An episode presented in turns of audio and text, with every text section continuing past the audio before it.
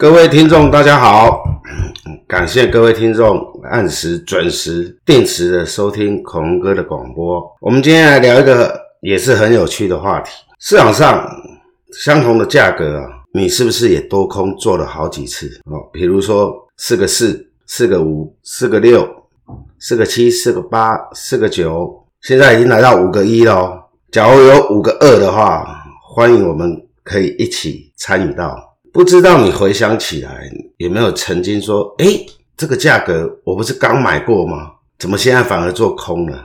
或者是这个价格我不是十分钟前刚空吗？怎么现在要反买这个价格？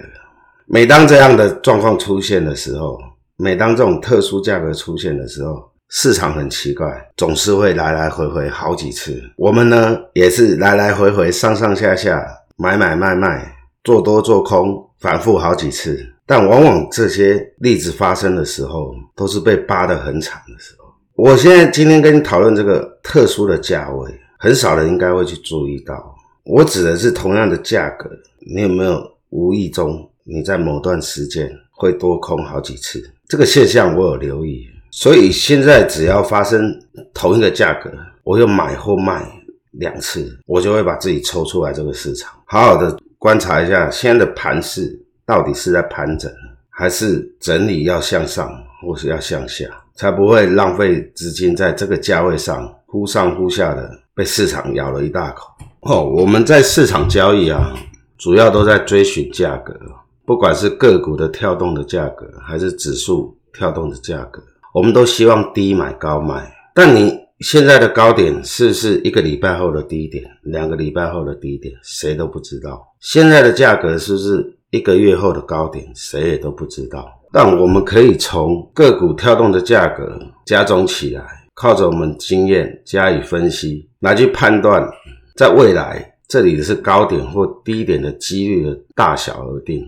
大家都在追寻低买高卖的交易过程中，低买真的是最低吗？高卖真的是最高卖吗？套一句电视上常讲的话，没有最低，只有更低，对不对？没有最高，还有更高的。所以呢，所以呢，在交易的过程中，追逐价格，应该是说，我们现在进场的价格，我买它，在未来的某个时段里面，我可以卖出更高的价钱，或是市场价格我们空出，在某个时段后，我们可以更用更低的价格把它回补回来，这才是因低买高卖比较重要的精神。市场的盘势，价格的波动。不外是盘整、向上冲、突破、往下急跌这三种情况。如何去应付这三种盘势价格的波动，然后选择适当的期货商品啊，比如说期货，还是选择权，还是个股期，来参与这种价格的波动，以求我们的交易是有效率，能够提高我们的获利的。每一种盘式啊，你都必须拿一种应付它、对应它的刷子出来使用。那什么盘式要用什么刷子呢？来回分晓，你也可以留意注意一下自己生产出一把刷子嘛。时间过得很快，我们下回见哦。